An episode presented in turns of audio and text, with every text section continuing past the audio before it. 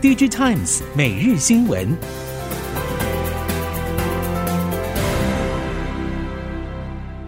听众朋友您好，欢迎收听 DigiTimes 每日新闻，我是袁长杰，现在为您提供今天科技产业的新闻重点。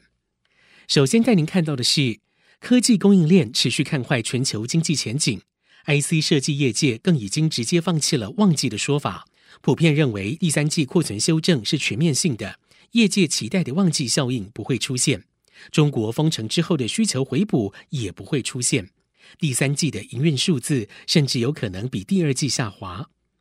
这也确定了过去一年多以来半导体市场的成长热潮已经迎来了转折点。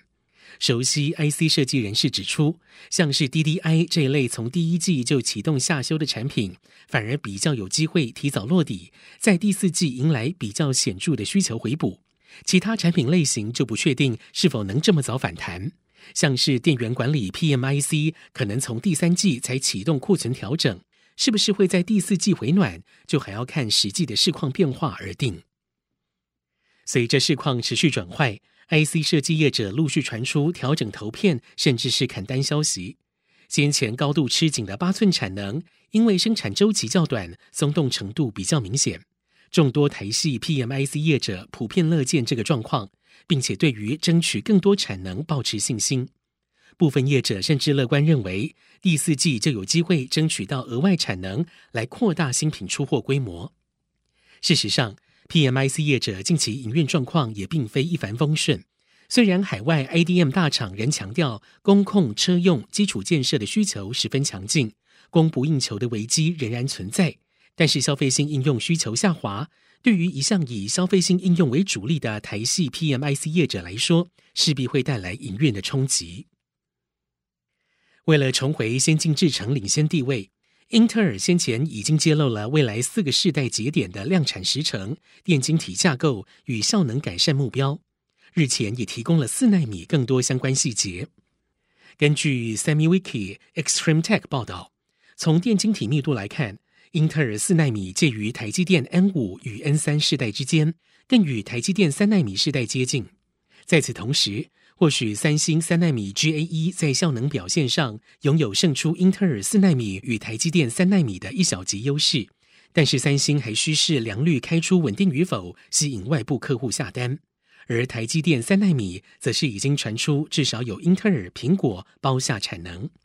不过，英特尔四纳米的孪生兄弟三纳米制程明年导入时，已经有四纳米量产成功为基础。预计在效能上，可望优于三星三 GAE 与台积电 N 三制程。近二十年来，南韩半导体专利竞争力持续下降。二零一七到二零二一年，南韩注册了将近五点八万项半导体专利，与美国十四万项相比，只有四成。此外，过去五年欧盟急起直追。从二零一二到二零一六年的一点三万项注册专利，增加到二零一七到二零二一年的二点三万项，成长幅度将近百分之七十七。最近，南韩新任政府上任，指出半导体攸关国家安全与经济发展，所以下令采取特别措施培养半导体人才。与此同时，不少业界人士也说，扩大培育相关人才之前，南韩其实需要先行确立明确的研发方向。因为专利发展也是揭示了技术的前进方向，像是近年来环绕式闸极 GAA 相关专利申请数大幅成长，FinFET 专利申请数则是呈现下降趋势。南韩航空宇宙研究院宣布，自主研发的运载火箭世界号发射成功，为南韩的航宇时代掀开了新篇章。综合韩国媒体 ET News 与南韩 Carry 消息。世界号在南韩当地时间六月二十一号下午四点，从全罗南道罗老宇宙中心升空，于发射两分七秒之后成功分离一级火箭，接着在发射后三分五十三秒时顺利分离保护运载火箭的整流罩，最后在发射后十五分四十七秒时模拟卫星分离进入指定轨道，完成任务。南韩挑战自主运载火箭技术三十多年，这一次所发射的卫星也是南韩自主研发制造。南韩政府计划在一周之后验证卫星在宇宙环境中执行任务的能力。接下来看到电动车领域，电动车要普及，充电桩的安装量也要跟上。外资分析机构预测，二零二五年欧洲电动车普及率可以达到百分之三十三，中国百分之三十四，美国百分之十三，与去年相比持续快速成长。这也说明了充电桩的安装必须跟着电动车同步成长，接近理想的一比一，否则充电困难的危机浮现，也会限制电动车普及。根据 DigiTimes Research 内部最新统计资料。去年中国电动车与充电桩设置比例达到六比一，快充比重为百分之四十一；欧洲达到十二比一，快充比重百分之十四点三；美国达到十六比一，快充比重百分之十六。为了不让充电桩成长与电动车脱钩，三国政府较劲车桩比的烟硝味非常浓厚。欧盟议会六月投票通过，二零三五年起全欧盟禁止销售注册燃油车。各代表车厂协会看法不一。近日，德国财政部率先表态，不同意这项法案立法，因为燃油车仍然会是小众市场，禁止是错误的。供应链业者表示，因为涉及欧盟各国政府决策层，走向难由一般产业界预测。不过，欧盟对于燃油车壮士断腕，可能一部分的原因是要能源独立，但是反对声浪同样是来自于能源顾虑。或许先度过今年第一个天然气短缺的冬季，方向会更为清晰。接着把焦点转到东南亚，二零二一年对越南新创的投资创下了十四亿美元史上新高，刷新了二零一九年八点七四亿美元的前纪录，显示投资人对越南新创抱有很高的期待。由越南国家创新中心 NIC 与创投基金 Do Ventures 发布的越南创新及技术投资报告说，随着用户使用数位产品频率越来越高，越南在去年多出了两家科技独角兽 Momo 与 Sky Mavis，使得越南目前总共有包括 VNG、VN 生活、Sky Mavis 以及 Momo 等四家独角兽。此外，越南目前有数十家估值数亿美元的公司正在蓬勃发展，可能在未来几年发展成新的独角兽。NIC 生态系统发展部强调。在网际网络的高渗透率、庞大的当地市场与创新理念的推动之下，未来十年越南将以前所未有的速度发展。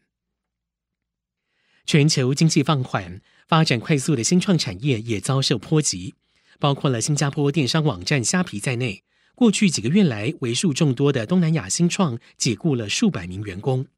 科技投资人表示，这只是东南亚科技产业更多裁员的开端。